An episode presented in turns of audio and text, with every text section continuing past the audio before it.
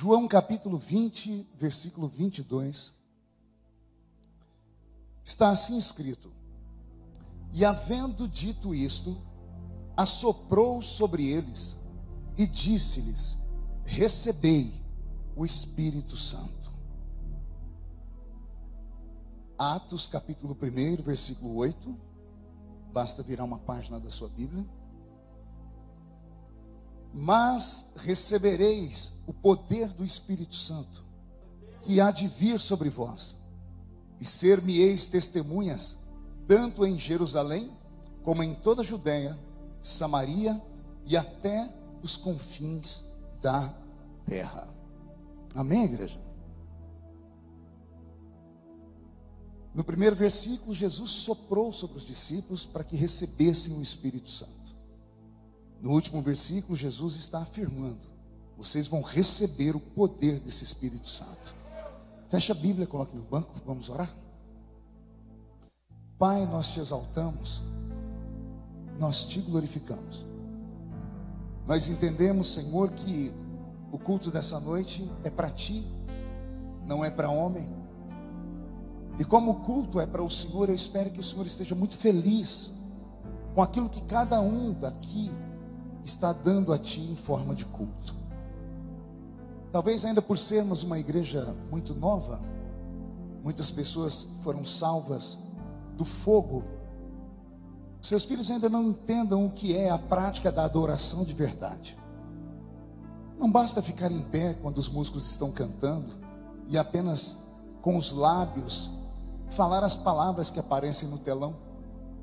E não basta aos músicos cantarem porque sabem cantar melhor do que nós.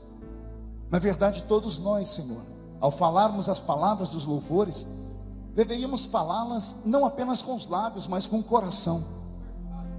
Deveríamos fazer isso, Senhor, com as mãos erguidas para o céu e não com as mãos enfiadas no bolso, escoradas no banco.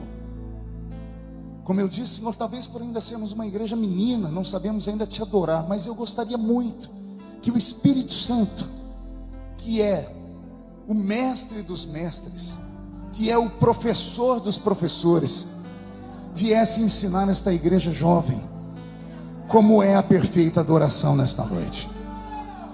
Que os gritos de aleluias, que os gritos de glória a Deus não cessem aqui dentro.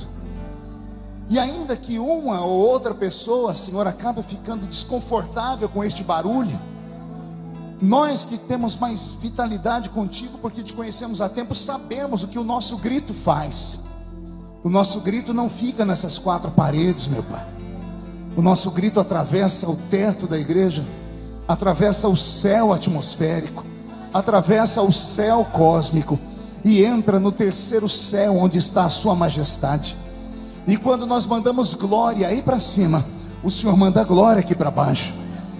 Então, Senhor, que este culto seja um culto de adoração de verdade. Que não haja entre nós, Senhor, ninguém triste, angustiado. Os que estão tristes e angustiados, ó Pai, alegre-os nesta noite. Porque a minha Bíblia diz que na Sua presença até a tristeza salta de alegria, meu Pai. Eu sei que deixamos pessoas enfermas, temos amigos nossos que estão entre a vida e a morte, temos parentes que estão assim, mas nós não podemos deixar a tristeza que nos acomete quando estamos lá no hospital ou em casa, nos acompanhar aqui para a igreja, porque aqui, Senhor, é o último fronte. Viemos aqui, Senhor, porque cremos que o Senhor pode visitar os nossos parentes e curá-los agora. O Senhor pode levantar o enfermo, o Senhor pode ressuscitar o morto, mas eu tenho certeza que o Senhor não fará isso se houver tristeza no nosso coração. Mas se aqui dentro erguermos as mãos para o céu, se aqui dentro dançarmos na Sua presença, se aqui dentro te adorarmos na beleza da Sua santidade, o Senhor ficará muito feliz e trará um milagre sobre nós, meu Pai. O último hino que o seu filho louvou aqui é um hino antigo, e ele disse que é para o Senhor renovar. Não sei se todos cantaram com a alma, Pai, mas eu cantei. Eu preciso de um renovo na minha vida nesta noite, Senhor. Um renovo que me tire, ó Pai, da mornidão, que me tire do frio e que me leve de volta à Sua presença, para que eu possa te adorar na beleza da Sua santidade. Senhor, cerque esta igreja com a Sua glória, mande os demônios embora daqui, e o Espírito Santo opere com sinais, prodígios e maravilhas nessa noite. Falo isso pedindo humildemente, em nome de Jesus, seu Filho. E toda a igreja diz: os que podem, tomem seu assento aplaudindo a Jesus, porque Ele é.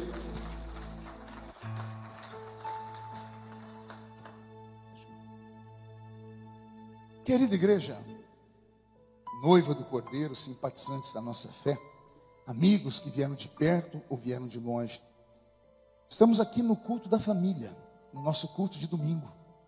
E o culto da família deve ser o culto mais alegre, porque é o culto onde nós nos reunimos com toda a irmandade.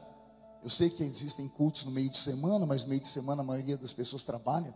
Então, no culto de domingo, ele deve ser um pouquinho diferente de todos os demais cultos.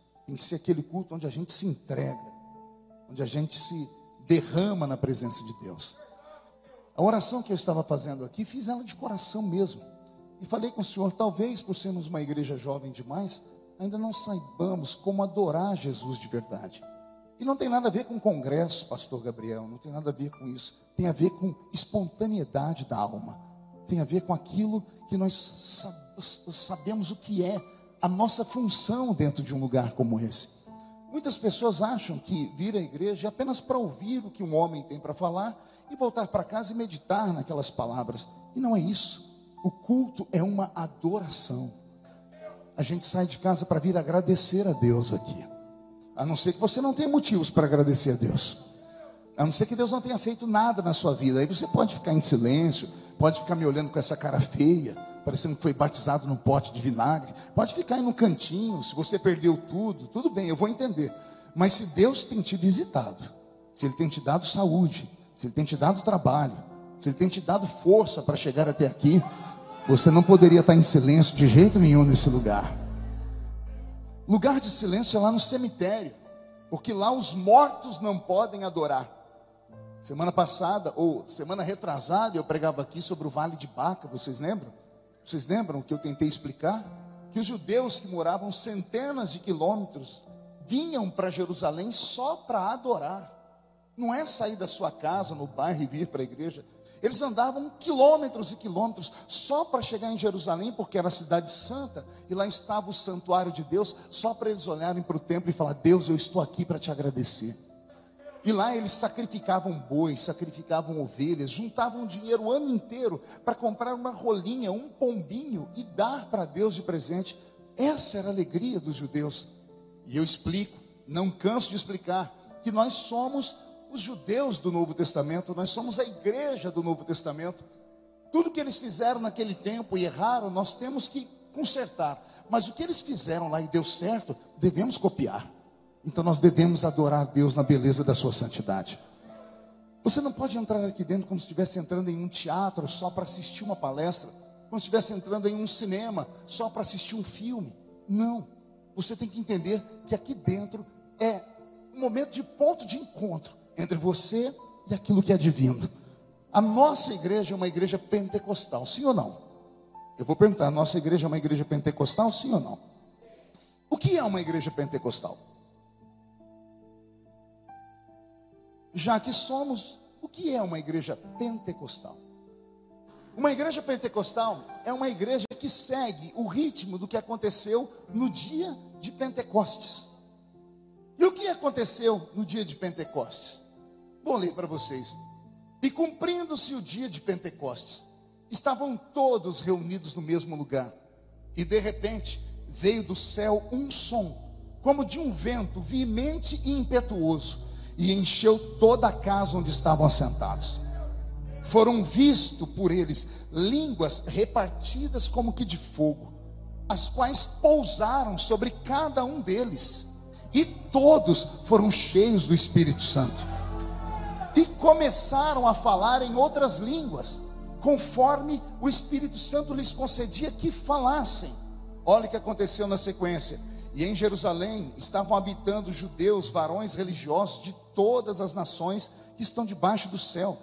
E correndo aquela voz, ou seja, o barulho, e correndo aquela voz, ajuntou-se uma multidão e estava confusa porque cada um os ouvia falar na sua própria língua, e todos pasmavam e se maravilhavam, dizendo uns aos outros: Pois que não são galileus todos esses homens que estão falando? Como, pois, os ouvimos, cada um em nossa própria língua em que somos nascidos? E aí começou a falar os idiomas que eles falaram naquele dia: os partos, medos, elamitas, os, os que habitam na Mesopotâmia e Judéia, na Capadócia, Ponto, Ásia, Frígia, Panfilha, Egito, partes da Líbia, junto de Cirene, os forasteiros romanos, tanto judeus quanto prosélitos, cretenses, árabes, e todos eles temos ouvido em nossas próprias línguas falar da grandeza de Deus. E todos se maravilhavam, estavam suspensos, dizendo uns aos outros: Que quer isto dizer? E agora vem a parte principal. E outros zombando diziam: Eles estão cheios de mosto. Diga comigo, mosto. Mosto é vinho. Os judeus que estavam em Jerusalém estavam festejando. Jerusalém era uma cidade de festa. A Bíblia diz aqui, eu contei o número de nações, que aqui citada, 14 nações estavam em Jerusalém naquele dia. Judeus do mundo inteiro estavam ali. E judeu é barulhento por natureza. Judeu negocia, ele vende, compra, canta, dança. Imagine 2 milhões de judeus. Há quem diga que havia 6 milhões. Eu fico com dois. O mundo era muito antigo naquela época, não tinha tanta gente assim. 2 milhões de pessoas em Jerusalém vendendo, cantando, cambiando, trocando, adorando. 2 milhões. Pense num barulho. Você já foi no estádio de futebol? Já foi em um show? Tem ali 5, 10, 15, 20 mil pessoas. Quando o povo grita, o corpo da gente chega a tremer. Imagine 2 milhões de pessoas falando ao mesmo tempo, a barulheira que eles faziam. Só que tinha um grupo que estava reservado. Estavam em uma sala chamada cenáculo. Era o dia de Pentecoste. Ali vai nascer a igreja que nós conhecemos hoje. E como foi que a igreja nasceu? Estavam todos reunidos no mesmo lugar, como nós estamos aqui. E de repente veio do céu, não veio do som do teclado, não veio da voz do pastor, não veio da música da cantora Leonildo, não veio da terra, veio do céu. E esse barulho encheu a casa. O barulho que encheu a casa fez todos os que estavam ali sentirem que o ambiente da casa havia mudado, a atmosfera havia mudado. Não duvido que o corpo dele se arrepiou todo. E quando todos perceberam que havia uma presença divina, a Bíblia diz que eles olharam uns para os outros e começaram a ver fogo descer sobre a cabeça deles línguas repartidas como que de fogo, as quais pousaram sobre cada um deles. Quando eles viram essas línguas de fogo, a Bíblia diz: e todos, não foi um. E todos, não foi só os obreiros que ficam ali à direita do púlpito da Catedral do Avivamento. E todos, não foram só os músicos que cantam. A Bíblia diz: e todos que estavam ali foram cheios. Cheios. Até transbordar cheios do Espírito Santo de Deus. E quando eles ficaram cheios, a casa ficou pequena. O barulho que eles começaram a fazer, porque a Bíblia diz que eles começaram a falar em outras línguas, línguas que eles nunca haviam estudado. Isso aqui é um fenômeno, chamamos isso de glossolalia, o dom de falar em línguas sem ter estudado elas. Eles receberam línguas que vieram do céu, o Espírito Santo plantou essas línguas na mente deles. Ao abrir a boca, eles falaram aquelas línguas que estavam dentro da mente deles. E como eles estavam falando coisas que eles nunca estudaram, as pessoas que estavam por perto começaram a ouvir e começaram a dizer: Mas calma aí, esse povo, eles não são galileus, mas eu estou ouvindo eles falar em árabe, estou ouvindo eles falar em grego. Estou ouvindo eles falar aqui em todas as nações que aqui estão representadas. Chegaram perto para ouvir o que eles falavam. E eles falavam das coisas grandes que Deus estava fazendo. E como eles não conseguiram ficar mais dentro da casa, eles começaram a andar pela rua, a orar no meio da rua, a adorar a Deus no meio da rua. Acho que isso nunca aconteceu com você ainda, por isso que você é muito quietinho aí no banco. Mas uma hora que o Espírito Santo descer sobre você de verdade, e o seu corpo não se controlar, aí você vai entender aquilo que eu estou falando e talvez vai compreender porque eu insisto tanto nesse assunto, porque a nossa igreja é a catedral do avivamento. E se há avivamento, tem que ter Espírito Santo. E se tem Espírito Santo, tem que ter manifestações dos dons do Espírito Santo. E se há manifestações dos dons, eles não podem acontecer somente quando tem meia dúzia de crentes daqui reunidos no monte orando, ou quando estão num grupo segregado, num culto pequeno dentro da igreja. Não. Se o Espírito Santo está dentro de você, ele pode ativar você agora, neste exato momento. Ah, já sei, é o culto de domingo. Vem muita gente de fora, pastor. Vem pessoas importantes, vem pessoas que são empresários. E eu fico morrendo de vergonha. Vergonha de homem, vergonha de pessoas que não pagam a sua conta, vergonha de pessoas que não te visitam nem quando você está doente. Ora, eu não busco o poder do Espírito Santo para me mostrar para os outros, eu busco para eu enfrentar a luta lá fora. Se eu não recarregar a minha bateria, a minha energia espiritual aqui, eu não dou conta. Eu dou dois passos lá fora e o diabo me pega. O diabo não suporta um crente que fale em línguas. O diabo não suporta um crente que ora em voz alta. O diabo não suporta um crente que na hora da adoração ele levanta as mãos para cima ou bate os pés no chão. Eu disse na minha oração, isso traz às vezes até algum desconforto. Pessoas que não são acostumadas com o nosso culto vai dizer isso é coisa de louco, mas é coisa de louco mesmo. Nós estamos adorando um Deus invisível. Procura aqui na parede a imagem do nosso Deus. Toda igreja tem a imagem do Deus deles. A nossa não tem. Por que não tem imagem nas paredes, pastor? Porque o nosso Deus é maior do que as nossas paredes. Ele mora dentro de nós. E por que vocês gritam aqui dentro? Eu grito aqui porque antigamente eu gritava lá para o Zezé de Camargo e Luciano. Eu gritava lá no campo de futebol. Eu gritava lá na escola para o meu amigo. Eu ia para o Creu aqui dançar, pulava igual cabrita a noite inteira. Ninguém achava ruim de nada. Aí quando entram aqui dentro e vi a gente gritar, falei: esse povo é louco. Somos loucos. Somos apaixonados por um Deus invisível. E eu sei que se você começar a praticar, isso é prática isso é prática. Vou repetir. Isso é prática. Se você começar a praticar a adoração, você vai começar a perceber que o seu culto começa a melhorar. Porque você sai da terra e você começa a tocar nas regiões celestiais. E nas regiões celestiais os milagres começam a acontecer. Alguém acredita que o Espírito Santo está aqui ou não? Então olhe para o seu irmão e diga: em nome de Jesus, tenha liberdade para adorar a Deus. Diga para ele mais uma vez, em nome de Jesus, não tenha vergonha de adorar a Deus. É melhor pular aqui dentro do que pular carnaval lá fora. É melhor dar gritos de glória a Deus aqui dentro do que gritar lá fora. Se você está comigo nessa palavra, dá mais um grito aí, bem alto, daquele tamanho. Isso, isso, se alegre. Por isso nós somos uma igreja pentecostal. Somos uma igreja pentecostal porque cremos num poder invisível. E aqui começam as nossas loucuras. Nós cremos num tal Espírito Santo. Nós cremos num tal o quê? Que você leu aí comigo na Bíblia, e não sei se você percebeu, não aparece o nome dele aqui com E minúsculo. Não é Espírito minúsculo. Ele aparece com E maiúsculo. E quem estudou um pouquinho da língua portuguesa sabe o mínimo, sabe que nome próprio só é escrito com letra maiúscula. Então, esse espírito que é santo, não é o espírito que opera em um terreiro de feitiçaria. Não é o espírito que opera no mundo, que a Bíblia diz que o mundo é mau e jaz no maligno. Esse espírito é o próprio Deus. É o próprio Deus que veio a estar conosco aqui nesse planeta Terra. E ele veio aqui para uma única missão: fortalecer a mim e fortalecer a você. Aqui nos dois textos que eu li da Bíblia Sagrada, em João capítulo 20, Jesus havia ressuscitado. Jesus havia o quê? Na ressurreição de Jesus, depois que ele ficou três dias na tumba, quando ele sai da tumba ressurreto, ele sai da tumba e traz aquele corpo dele ressuscitado. Um corpo de carne e osso que saiu dos mortos. Ele aparece por um período de 40 dias a 500 testemunhas. Quantas testemunhas? Não ouvi? Se fosse uma testemunha, todo mundo podia duvidar. Duas, três, dez, dá até para você comprar umas 50 testemunhas. Mas 500, cada uma em um canto de Israel, impossível. Porque ele aparecia aqui, desaparecia e aparecia lá. Falava com alguém ali, saía dali e aparecia lá. Ele foi aparecendo a 500 pessoas. Depois que essas 500 pessoas o viram, ele marcou um ponto de encontro com elas que daqui a pouco eu vou falar sobre isso.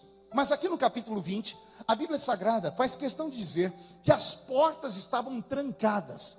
Os discípulos estavam dentro da casa com medo dos judeus, porque os judeus haviam crucificado Jesus. Estavam perseguindo aqueles que eram discípulos dele. Os discípulos que sobraram entraram em uma casa, trancaram as portas e ficaram lá sem saber o que fazer, nem para onde ir. Fazia três anos e meio que eles haviam abandonado o trabalho haviam abandonado a família. E Jesus morreu, foi crucificado e eles não sabiam o que fazer. Eles estão trancados dentro de uma casa. A minha Bíblia Sagrada diz que Jesus entrou dentro da casa, com a porta trancada e tudo. Ele atravessou a parede com aquele corpo de carne e osso. Não me pergunte como, é milagre. O corpo dele era normal. Se alguém sai dos mortos, pode muito bem atravessar uma parede. Ele atravessou a parede. Quando ele apareceu diante deles, ele estendeu a mão e disse: Olhem minhas mãos, olhe o meu lado, estão furados, sou eu eu ressuscitei. Quando eles veem que ele ressuscitou, eu imagino o diálogo que se seguiu. E eles dizendo que agora estavam crendo em tudo que Jesus havia falado. E depois que Jesus tem um diálogo com eles, Jesus faz assim: olha.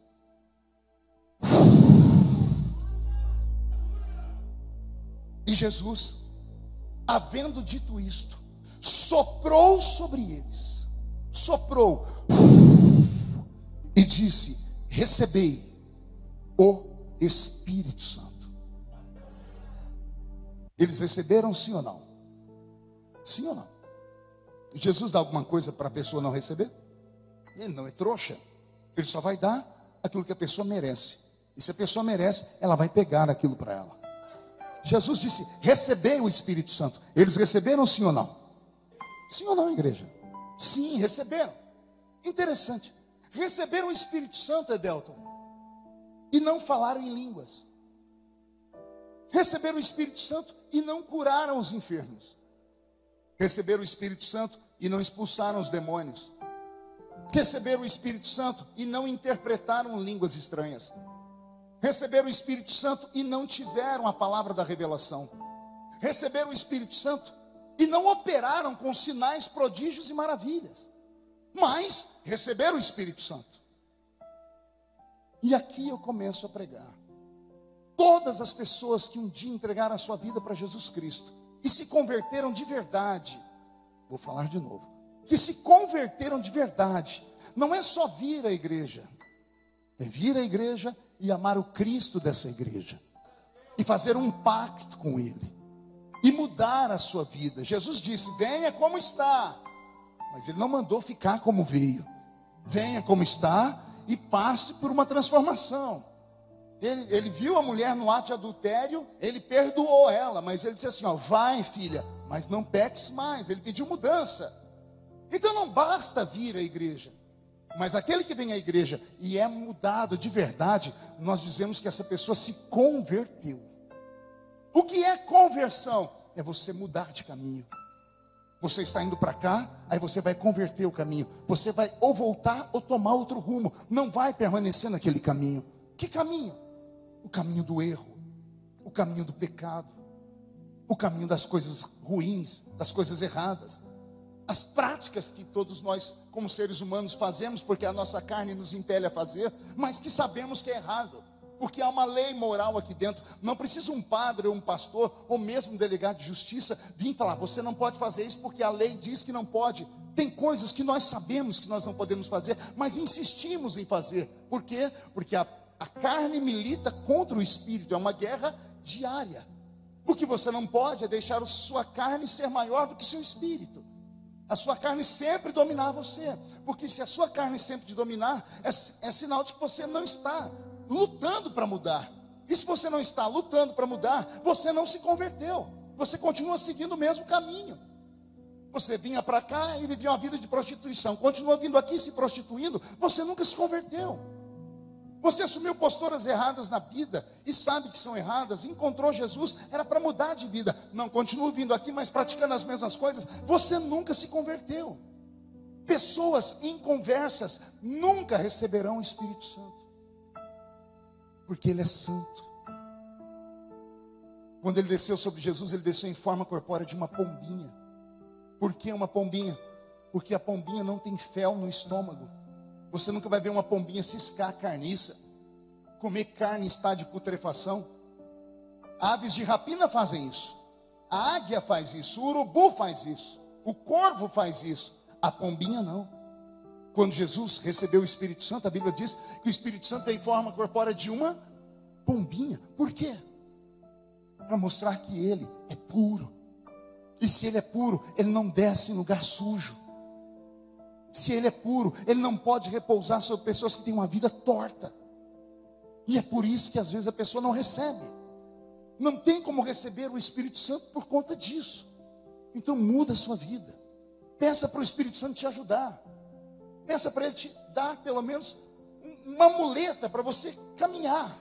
E se cair, não continue na prática do cair, levanta e vai caminhando de novo. E se escorregar lá na frente, pede perdão e levanta de novo. Mas luta para mudar. Mostra para Deus que você quer mudar. Não se entrega. Porque aí você vai se converter de verdade. E a pessoa convertida, esta sim, recebe o Espírito Santo. Por que, que Jesus olhou para os discípulos e disse: Recebei o Espírito Santo? Pergunte para mim, por que, pastor? Porque nenhum deles estava convertido até aquele momento ainda. Jesus falou para Pedro: Pedro, vai chegar o dia que você vai se converter. Pedro estava andando do lado de Jesus, um dia Jesus falou: Vou morrer. Pedro falou: Tem dó de ti mesmo. Jesus apontou o dedo no nariz de Pedro e disse: Para trás de mim, Satanás. Pedro estava endemoniado e andava do lado de Jesus. Não havia sido convertido ainda. Jesus teve paciência com todos. Agora, os que sobraram, porque o restante foi embora. Os que sobraram, acreditando nele, estavam trancados dentro daquela casa. E quando Jesus entrou ali dentro, eles viram ele ressurreto. Devem ter tido um diálogo e disseram, devem ter dito a ele: Senhor, agora estamos prontos para ser aquilo que o Senhor quer que a gente seja. Nós cremos e vamos caminhar agora até o fim. Vamos, estamos prontos para ir até a morte. E aí Jesus deve ter olhado para eles e dito: Então agora vocês estão convertidos. Então agora vocês podem receber o prêmio. Qual é o prêmio, Senhor? Recebei o Espírito Santo. Existem duas maneiras de receber o Espírito Santo: aqui dentro e aqui em cima. Aqui dentro, já ensinei isso. É quando o Espírito Santo te converte de verdade. É quando a sua vida interior, ela te transforma. E outra coisa, você recebeu o Espírito Santo sobre a sua vida em forma de poder e autoridade. Esses dois versículos que eu li vai mostrar isso para nós. Porque aqui em João 20, Jesus soprou sobre eles e disse: Recebeu o Espírito Santo. E eles receberam. Em Atos dos Apóstolos, capítulo 1, versículo 8, Jesus encontrou com eles lá na frente, marcou uma reunião com eles, disse: Está tudo jóia, estou indo para o céu. Agora vocês precisam de uma coisa: O que, Senhor? Vocês vão subir aqui em Jerusalém, vão ficar lá porque vai descer sobre vocês o Espírito Santo. Mas nós já não recebemos ele lá quando o Senhor soprou. Aquilo lá era para salvação. Ali vocês se converteram. Agora vocês precisam de autoridade. Agora vocês precisam de poder.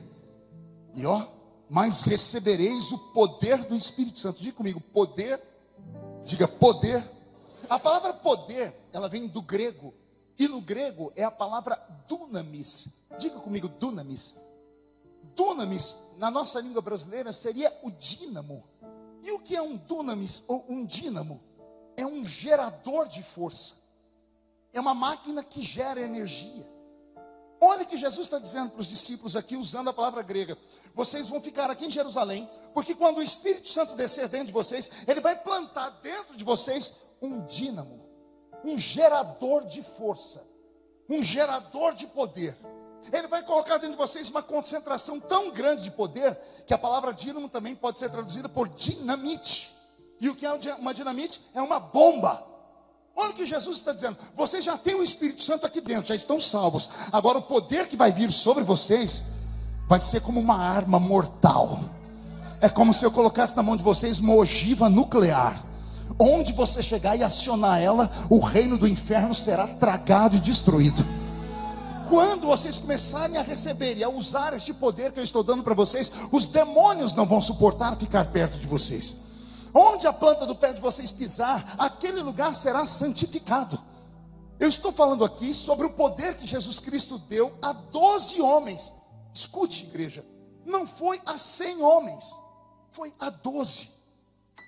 Esses 12 homens receberam esta palavra, que eram os apóstolos, conseguiram arrastar com eles algumas pessoas a quem Jesus tinha ressuscitado e aparecido para elas, e levaram lá para dentro do cenáculo. E lá no cenáculo, o texto que eu li de Atos 2, estavam todos reunidos no mesmo lugar. Estavam os discípulos e um grupo de pessoas que acreditaram e ousaram esperar. Lembra que eu disse que ele apareceu a 500 testemunhas? As 500 subiram para Jerusalém. No final de 10 dias, só tinha quase 120. 380 foram embora, desanimaram, não conseguiram superar as crises da dúvida, tinham coisas mais importantes para fazer, porque quando Jesus diz ficar em Jerusalém, até que do alto sejais revestidos de poder, ele não disse vocês vão ficar uma hora esperando, também não disse que era um ano, ele disse entra lá e fica esperando. Dos 500, 120 tiveram coragem de ficar 10 dias, 10 dias sem voltar para casa, 10 dias sem trabalhar, abandonaram a vida deles por 10 dias, e depois de 10 dias dentro daquela sala, Deus olhou do céu e disse: Esse é o grupo que esperou. Então vou derramar sobre eles algo que o mundo ainda não viu. E a Bíblia diz que quando o céu abriu, o Espírito Santo veio sobre eles, derramou sobre eles, não colocou dentro deles, colocou sobre eles uma armadura invisível uma armadura que os olhos normais não podem ver. O apóstolo Paulo viu pelos olhos espirituais, lá em Efésios 6, ele fala sobre essa armadura, capacete da salvação. Quem, quem já leu lá sabe o que eu estou dizendo. Uma armadura que olhos humanos não podem ver, mas uma armadura que te dá força para brigar contra o verdadeiro inimigo. O verdadeiro inimigo não é de carne nem osso. Os seus maiores inimigos não são seu pai, sua mãe, sua família ou seu patrão. O seu maior inimigo é um inimigo que você não pode ver e como você não pode ver, só uma maneira de encará-lo é você entrar no mundo dele. E como é que você entra no mundo do seu inimigo invisível? Praticando aquilo que nós chamamos de espírito. O diabo é o nosso inimigo. O diabo, ele faz com que a mente das pessoas fique perturbada. O diabo sopra no ouvido de pessoas. Você já deve ter ouvido histórias assim da pessoa. Por que, que você matou? Ah, eu ouvi uma voz gritando, vai, mata, mata. A pessoa que. Não, eu ouvi uma voz falando, pula daquela ponte. O diabo trabalha e ele existe. As pessoas nesse século acreditam que o diabo não existe, mas o diabo existe, é real e está atuando no planeta Terra. E quem é o contraponto ao diabo? É Deus. Quem é que luta ao lado de Deus? Os seus anjos. Quem é que luta ao lado do diabo? Os seus demônios.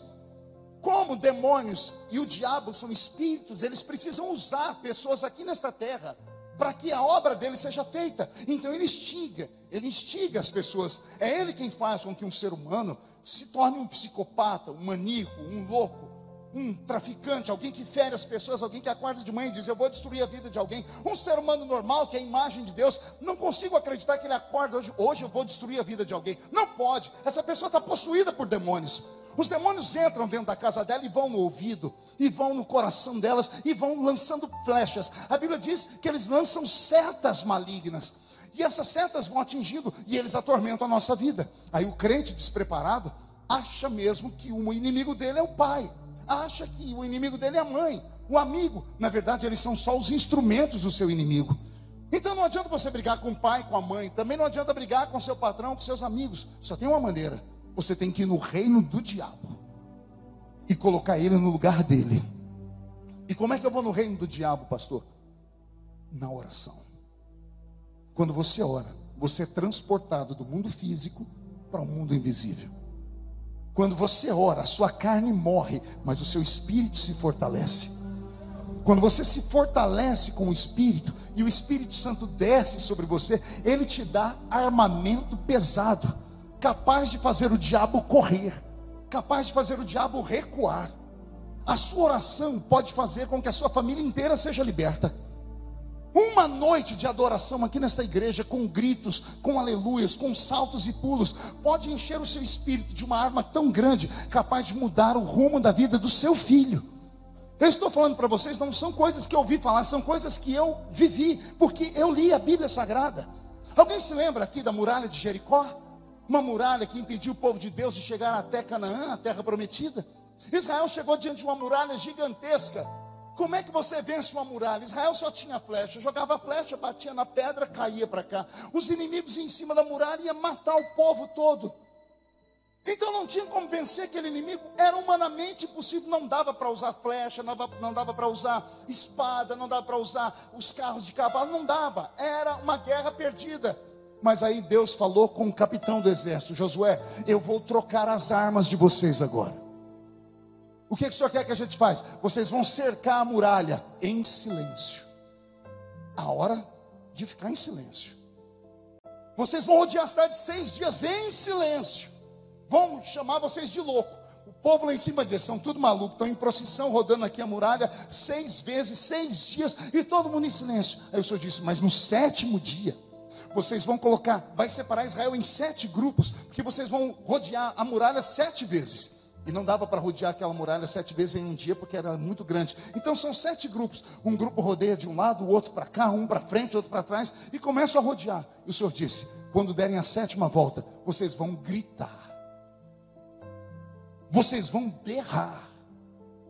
Eu imagino as pessoas perguntando: o que, que um grito vai fazer com essa muralha?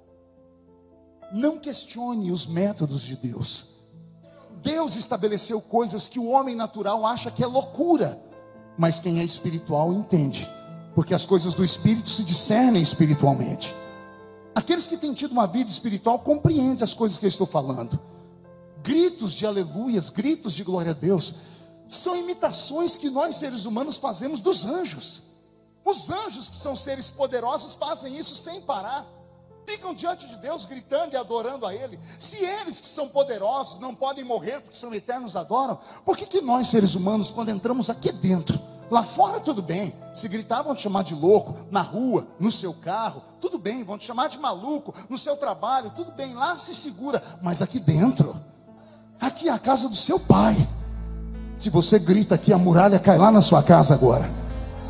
Se você adora Deus aqui, exatamente quando vocês se soltam nesse grito de glória a Deus, nessa, nessa expansividade. Alguns crentes assim, pastor, mas eu, eu só posso fazer isso quando eu sinto. Você não tem que sentir nada para dar glória a Deus. Você só tem que lembrar onde você está e de onde Jesus te tirou. Se você se lembrar que ontem você estava andando na rua e os cachorros lambiam a sua boca porque você era um bebum e não prestava para nada e agora se assenta nas regiões celestiais, é motivo de sobra para dar glória a Deus a noite inteira. Sim ou não, igreja? Se você se lembrar das coisas que Deus tem feito nas suas últimas, nas últimas semanas, você vai dizer assim: eu estou devendo adoração para Deus. Eu estou tentando te ensinar as armas que eu tenho usado na minha vida nesses 30 anos.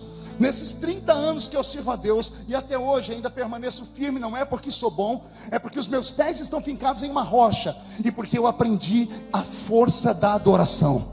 Eu aprendi que ser pentecostal é ser barulhento.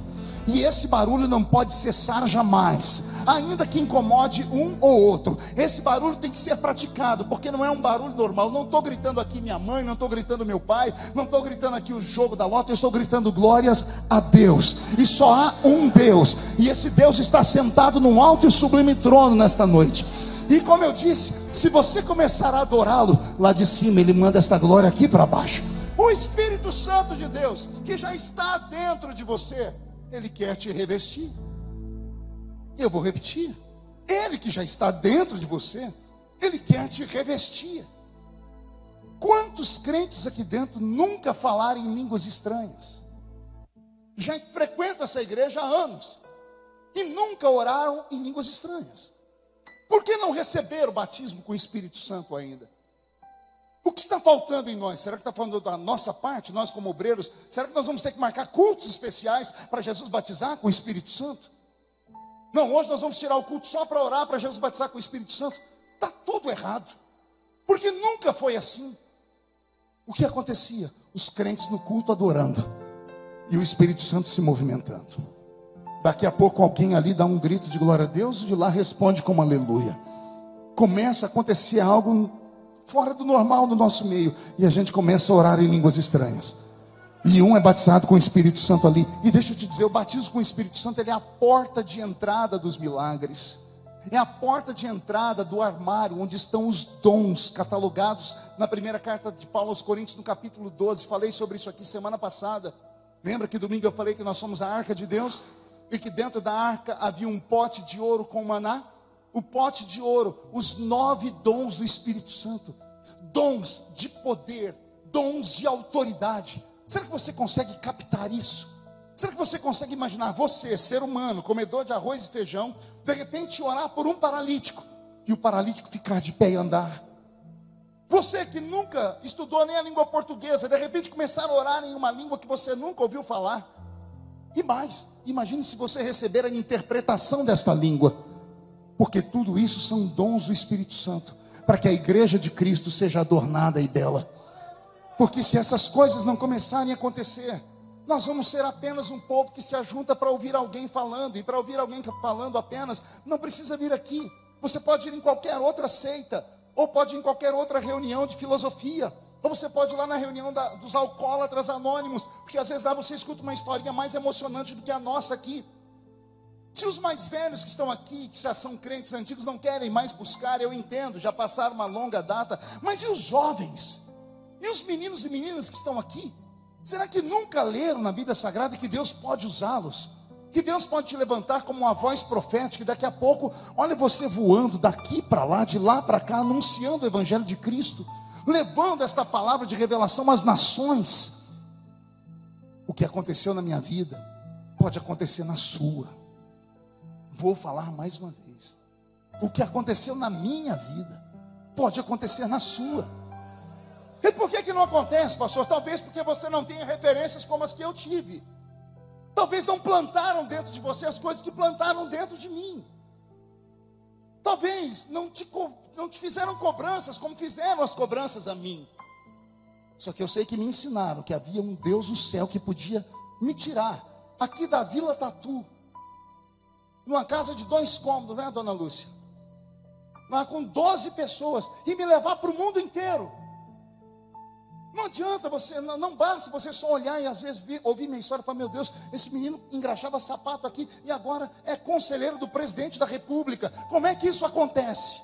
Isso acontece porque Deus falou que ia fazer. Pergunte como Deus falou, pastor. Pergunte como Deus falou. Numa igreja como essa, mas tinha pessoas que tinham dons do Espírito Santo. Estava ali na Avenida N, num culto, há muitos anos atrás, um culto de círculo de oração. Estava a irmã Geni a irmã Janira do Rio de Janeiro. Não sei se vocês lembram uma loja de colchão que tinha lá na, perto da Praça Mário Furtado. Eles eram do Rio de Janeiro.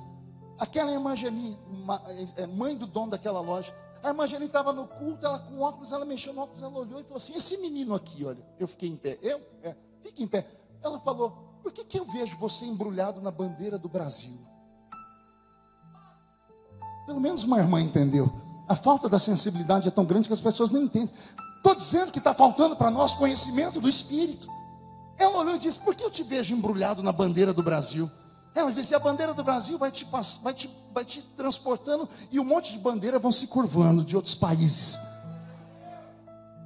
Tinha que rir, porque um menino pobre da Vila Tatu, em Graxate, aqui em Orlândia, quem onde já imaginou que um dia eu ia para outro país? E não é que eu já fui em mais de 80 países do mundo? Só com o presidente da República eu fui em 11 países ministro, esse dia eu viajei com o ministro da, da o nosso chanceler, ministro das Relações Exteriores, fomos para a África subsaariana, ficamos em sete países. Às vezes eu estou viajando, eu começo a rir sozinho, e de repente vem uma emoção. Quantas vezes nessas viagens que eu faço, eu saio correndo, eles acham que eu estou com diarreia, mas eu vou para o banheiro do avião chorar, porque me cai a ficha. E o Senhor me faz lembrar: sou fiel ou não sou fiel? Tiro o homem do monturo e coloco entre os príncipes. Pega um homem que as pessoas riam dele porque pregava na rua com o microfone na mão e as pessoas diziam que era louco, e agora coloco ele para voar nas asas do vento. Recebe este mesmo espírito que me visitou. Recebe estas palavras proféticas. Abra o seu coração, abre nem que seja um tiquinho assim, e pede para Deus, Senhor, se é verdade o que esse homem está falando, se não acredita que eu sou um homem, né? se é verdade que esse menino está falando, me chama de pangaré se quiser, tudo bem, mas diga se é verdade o que ele está falando, eu quero experimentar isso na minha vida, eu quero experimentar o sobrenatural na minha vida, mas eu vou te dar uma palavra, se você pedir, eu não me responsabilizo, não me responsabilizo se você passar noites acordado sua mãe entrar no quarto, você lá com os olhos estatalados, e sua mãe perguntar o que foi, você dizer, não sei, tem uma fome de Deus, uma vontade de orar, não para de ler a Bíblia Sagrada, não tem vontade de fazer mais nada a não ser ler, ler e acreditar que o Deus da Bíblia ainda é de verdade. O Espírito Santo está aqui dentro. Vou falar de novo, o Espírito Santo está aqui dentro.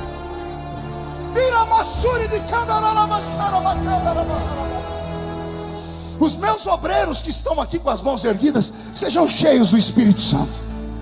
Aproveite este momento para encher a sua botija com o Espírito Santo. Recebe esta graça, porque aquilo que nós não conseguimos resolver no braço, Aquilo que nós não conseguimos resolver no chute, aquilo que nós não conseguimos resolver com a mente, só conseguimos resolver com o espírito. Existem coisas e existem causas na nossa vida que não se resolvem na esfera da terra. Não adianta. Tem casos na nossa vida que não adianta advogado, não adianta juiz, não adianta pai, não adianta mãe, marido, mulher, patrão. Não adianta, não adianta médico, não adianta nada. Tem causas que só ele pode resolver. Agora, como é que ele vai fazer alguma coisa por você se você entra aqui dentro e fica tímido? Se você vem para a igreja do Senhor e, e, e, mal entende o que está fazendo aqui dentro, sabe que gosta do ambiente, porque o ambiente é gostoso mesmo, mas não é só ser gostoso, é você ser trabalhado, é você receber a graça e a glória, é você sair daqui armado até os dentes, é você receber armamento espiritual para sair lá fora e começar a fuzilar Zé Pilintra, Zé Pilantra, Chucaveira, Tranca-Rua, Preto Velho olho gordo, essas pessoas que vivem aí para roubar a sua paz, para roubar a sua alegria, cheia de energia ruim.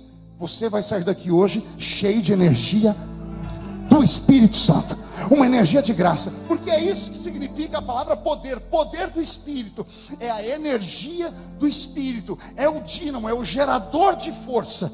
Eu quero que esse gerador comece a ser acionado agora. E se ele começar a ser acionado, sai da frente Satanás. Esta semana será uma semana de tanta conquista para você que você vai ficar perturbado. Eu estou com meu corpo todo arrepiado aqui. E eu estou ouvindo barulho de espada aqui em cima do teto da igreja. Anjos e demônios começaram uma guerra aqui em cima. Porque eles sabem que quando esta igreja entra na presença de Deus, nada segura ela eu te desafio agora, você que já tem o Espírito Santo aqui dentro, recebe ele sobre você. Você que já é salvo, recebe o Espírito Santo e comece a adorar, comece a falar em outras línguas. Se receber as línguas, comece a profetizar.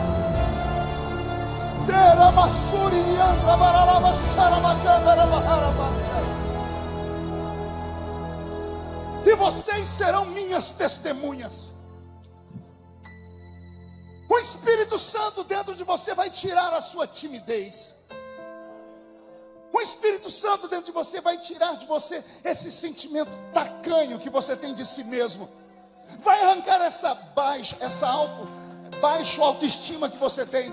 Se o Espírito Santo entrar dentro de você, você vai parar de se preocupar com a cor da sua pele, com o tamanho do seu corpo, com a textura do seu cabelo. Se o Espírito Santo tomar posse de você, essas coisas triviais vão perder o sentido, porque você vai começar a entender que você nasceu para uma missão muito maior. A sua missão, com certeza, não é ficar sentado nesses bancos, porque você não é membro de banco. Membro de banco é verniz, prego, tinta, madeira, plástico e ferro. Você é membro do corpo de Jesus Cristo de Nazaré. Você pode ser usado, você pode ser usada, você pode ser tomado pelo Espírito Santo. Sabe que eu entendo lendo a Bíblia? Que às vezes Deus faz alguma coisa da nossa vida se perder, uma coisa material, uma coisa emocional,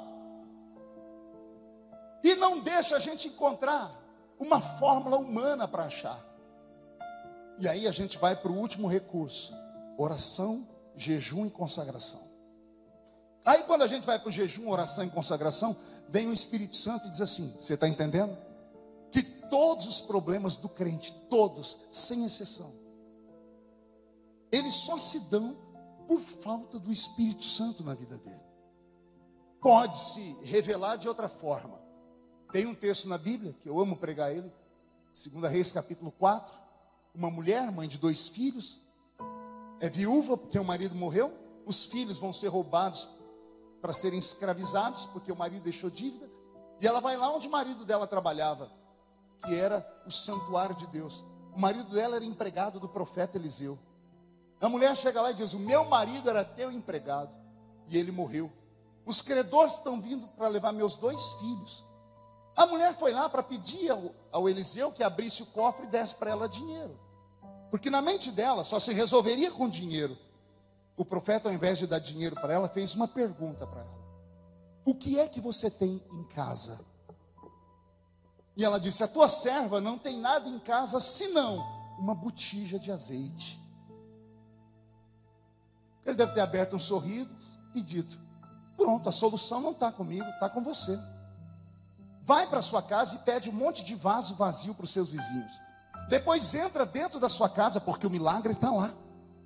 Fecha a porta, não deixa mais ninguém entrar, a dúvida entrar, o diabo entrar, esses crentes que têm a língua comprida entrar, não deixa. Entra só você e os seus filhos, só vocês sabem do problema. Pega aquela botijinha de azeite e enche todos os vasos. Humanamente falando, é impossível, que a botijinha só tem um pouquinho. Mas e a fé? A mulher começou a derramar o azeite, a Bíblia diz que encheu todos os vasos, e o azeite não acabava da botijinha. O que, que eu aprendo aqui? O problema da vida dela não era que o marido morreu, que os filhos eram órfãos, que ela estava devendo. O problema é que ela tinha só um pouquinho de azeite na botija. É o problema do crente. A gente que entregou a vida para Deus, devemos ter consciência de que nós não somos normais, de que a nossa vida não é conduzida pelo mundo normal. Porque quando entregamos a vida para Jesus, nos convertemos, nós estamos aqui, mas não somos mais daqui. Nós somos peregrinos em uma terra estranha. A nossa vida não é mais governada pelo nosso ego, é governada por Deus. E Deus tem umas maneiras muito loucas de trabalhar.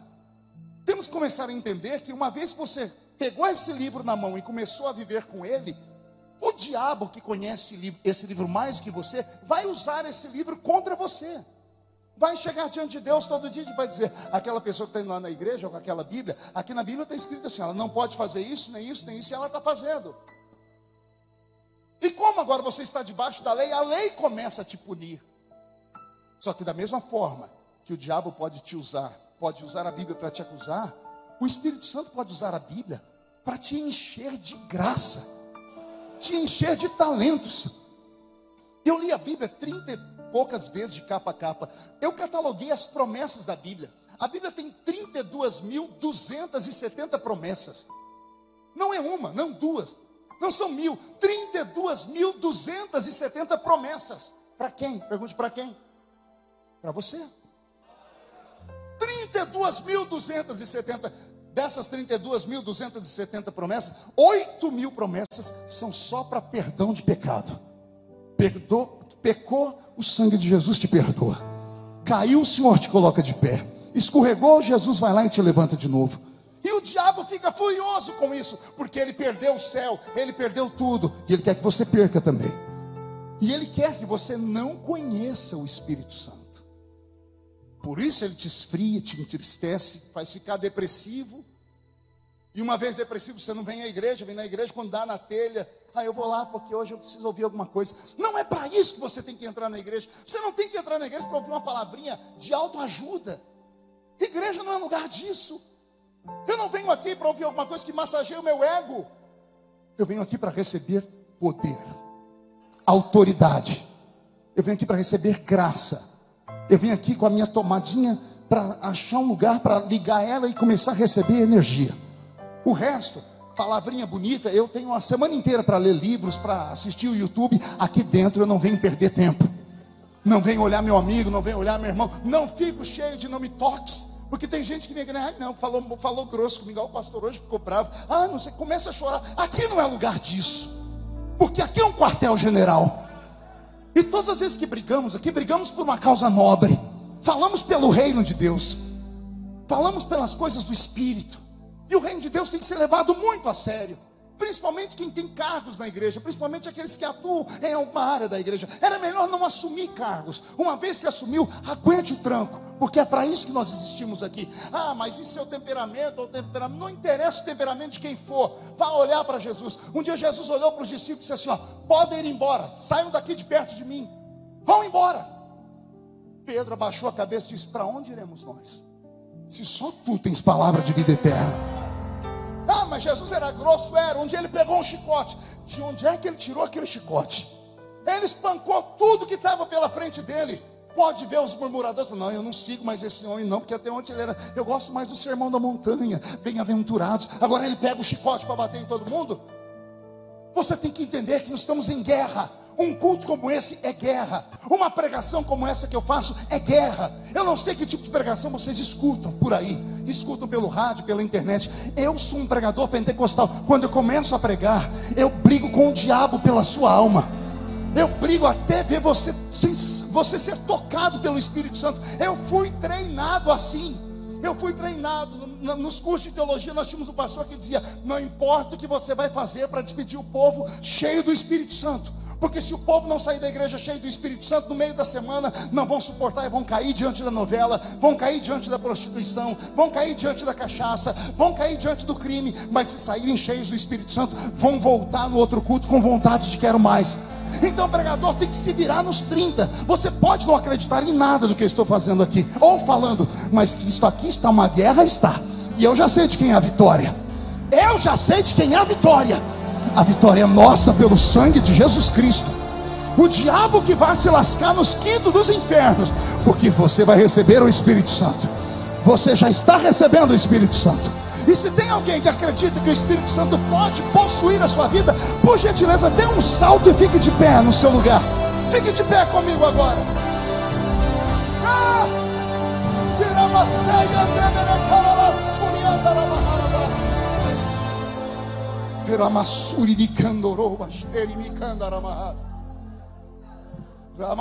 Andrebele. Elohim Telomandre Velesturi de Candorobas. Senhor, os batizados com o Espírito Santo, Pai, renova eles. Não me deixe orar em língua sozinho, não, meu Pai. Onde houver alguém batizado com o Espírito Santo, Senhor, ah, Senhor, que eles me acompanhem orando agora na língua dos anjos. Estamos em guerra, meu Pai. Estamos saindo da terra e entrando nas regiões celestiais. E esses espíritos que vieram contra a nossa família, esses espíritos de dor, de doença, esses espíritos que querem atormentar, tocar nos nossos negócios, tocar na nossa fazenda, tocar naquilo que nós temos, tocar no nosso carro, não aceita esses espíritos mais, meu Pai. Estamos enchendo a nossa botija de azeite aqui, Senhor. Estamos orando em línguas para dar rachada de língua estranha na cara de Satanás. Eu oro agora, Deus, e entro aqui no campo de batalha. Eu oro para que esses demônios soltem a família do meu irmão e da minha irmã. E se meu irmão e a minha irmã estão tá entendendo isso, vai entrar na guerra comigo. Entra na guerra comigo agora. Entra na guerra com seus braços abertos, batendo a perna no chão. Não fica de braço cruzado, pelo amor de Deus. Não fica me olhando com esse olho seco. Agora é hora de guerra. Vai, Senhor, na casa do meu irmão e da minha irmã agora. Põe para fora toda aquela obra de feitiçaria que entrou lá, Senhor. Tudo aquilo que pegou nos objetos, que pegou naquela casa, comece a cair agora. Vão chegar em casa, Senhor, e vão se assustar, porque vai ter vaso quebrado, panela caindo no chão, como sinal de que o Senhor está ouvindo esta oração agora. Vai haver libertação naquela casa. Já está havendo libertação nesse casamento, meu Pai. Esse casamento vai ser liberto nesta hora.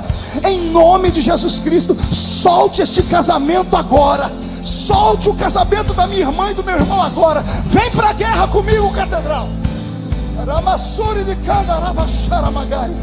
Senhor, liberta os nossos filhos.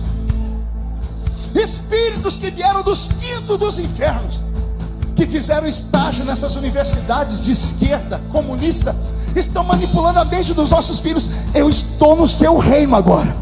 Saí da terra, eu estou no reino do Espírito, estou possuído pelo Espírito Santo. Eu te digo, sai, solta, em nome de Jesus, solta agora. Espíritos que atuam na área financeira, espíritos que têm roubado a prosperidade, espíritos que têm feito esse homem, essa mulher gastar mais do que pode com aquele carro, com aquela casa, com os objetos da casa. O salário deles não está dando para nada, Senhor, é um saquitel furado. Há um devorador, Senhor, roubando tudo. Senhor, me apodero do Espírito Santo e entro nesta guerra agora. Senhor, manda embora o cortador, o migrador, o destruidor. Manda embora os demônios que se alimentam daquilo que o Senhor tem dado a nós. Porque nós queremos que a nossa família seja viva, cheia do Espírito Santo e próspera. Eu profetizo em nome do Senhor Jesus que se há entre nós, nesta noite de domingo, um obreiro da Catedral do Avivamento, que queira receber uma unção dobrada do Espírito Santo, que assim como eu sente que as coisas podem melhorar, onde ele estiver, Jesus, onde ela estiver, faz cair sobre eles o seu poder, a sua graça, faz nascer dentro deles esse gerador de poder, meu Pai.